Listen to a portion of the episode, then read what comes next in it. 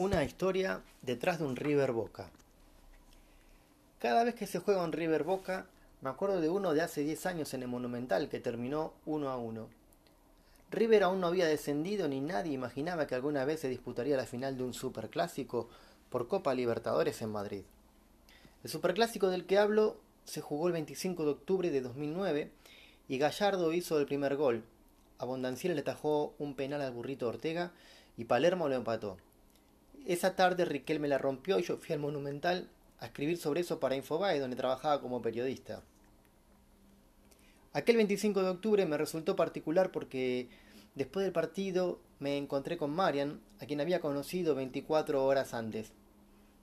Ese domingo a la noche Marian se quedó a dormir en mi casa de soltero y a la mañana siguiente, cuando fui a Infobae, donde entraba a trabajar a las 6 de la mañana, le dejé un juego de llaves para que se fuera a su trabajo cuando quisiera. Al llegar le conté a mi amigo Pedro Fermanelli que había conocido a una chica y que le había dejado las llaves de casa. ¿Y si te afana todo? me preguntó sorprendido, asustado. Nunca pensé que algo de eso pasara. En mi departamento de padre soltero y separado no había cosas de valor, más allá de una computadora personal. Mi ropa era vieja, yo no tenía ahorros sino deudas, casi no había muebles y no creía posible que se llevase una heladera o una cama sin levantar las sospechas de una portera que no se movía de la puerta del edificio. No había más que eso. Ya volveré a Marian. Porque ahora lo que quiero contar es que me acuerdo gracias al fútbol de cada cosa que hice fin de semana hice.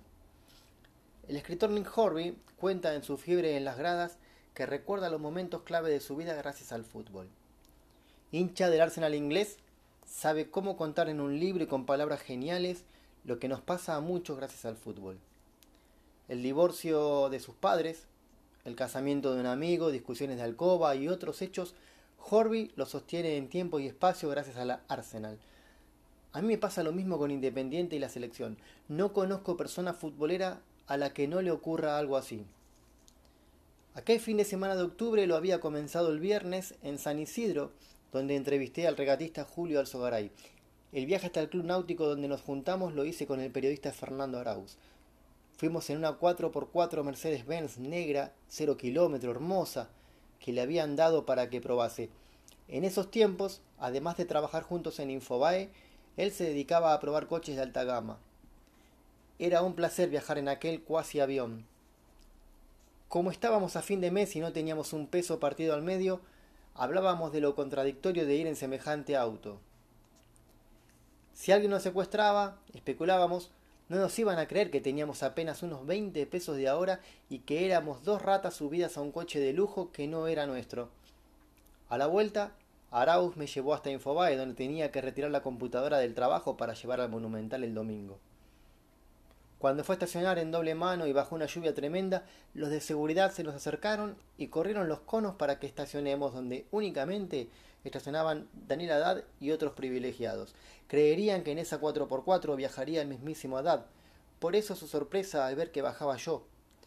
Cansado, mojado y mal vestido después de que la lluvia me hubiese agarrado en San Isidro, mientras terminaba mi entrevista con Alzogaray.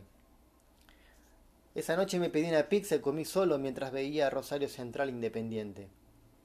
Fue un 2 a 0 en contra. Perder era ya una costumbre. También fue la noche en que Charlie tocó en Vélez bajo la lluvia. Antes de irme a dormir me contacté por primera vez con Marian, a quien aún no conocía personalmente. Nos quedamos conversando hasta las 8 de la mañana del sábado. El sábado a la tarde tomé una cerveza con otro amigo, periodista y velezano, Alejandro Perandones, y nos fuimos a mi casa a ver Vélez News. Ni me acuerdo cómo terminó el partido, pero no me olvido de que en el entretiempo él se quedó en el departamento en tanto yo me iba a conocer a Marian personalmente y volvería en poco tiempo, porque ella tenía que irse a un cumpleaños. Cuando volví ya había terminado el partido, pero Alejandro había pedido las empanadas que comimos con mucha cerveza mientras le contaba que me había enamorado. Estuve con Marian menos de una hora, pero fue suficiente para saber que yo empezaba de nuevo, que la vida estaba para adelante y que podía ser en compañía. Marian y yo nos habíamos besado por primera vez antes de que ella se fuese al cumpleaños que estaba invitada y yo regresara a mi casa. A la madrugada, Perandone se fue y yo me tiré a dormir de corrido. Me levanté cerca del mediodía, agarré el auto y me fui a la cancha. Me costó concentrarme en el partido tanto pensar en aquella chica que acababa de conocer. Pero cuando se está inmerso en un River Boca a la larga o a la corta es imposible abstraerse del clima. La situación te chupa cualquier otro pensamiento y lo único que parece existir es lo que se vive ahí. Jamás olvidaré los detalles de aquella tarde de sol, con las hinchadas alentando sin parar. Unos cantaban que la cancha, esa cancha, parecía una ladera. Los otros, heridos, devolvían con la xenofobia. El partido había sido bastante malo, como suelen ser los River Boca, porque mayormente el espectáculo de los superclásicos está en las tribunas. Aunque cada tanto un panadero apunta con un gas a los rivales o unos barras tiran piedras al micro de los jugadores contrarios y todo se va al demonio, o a Madrid. Hay determinados partidos que no deberían jugarse sin visitantes.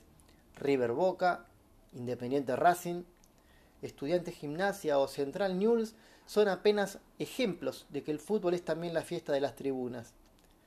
Las autoridades deberían ser competentes para cuidar un show así. River, dirigido por Estrada, no venía bien.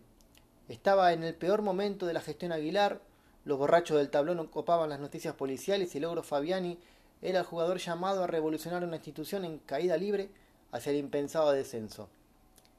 A Boca lo dirigía Basile y Riquelme era su figura, pero además Boca hizo valer su condición de visitante. Sin miedo a perder, se quitó la presión que sí tuvo River. De ese partido no me olvido más. Y tampoco me olvido de ese partido por otra cuestión.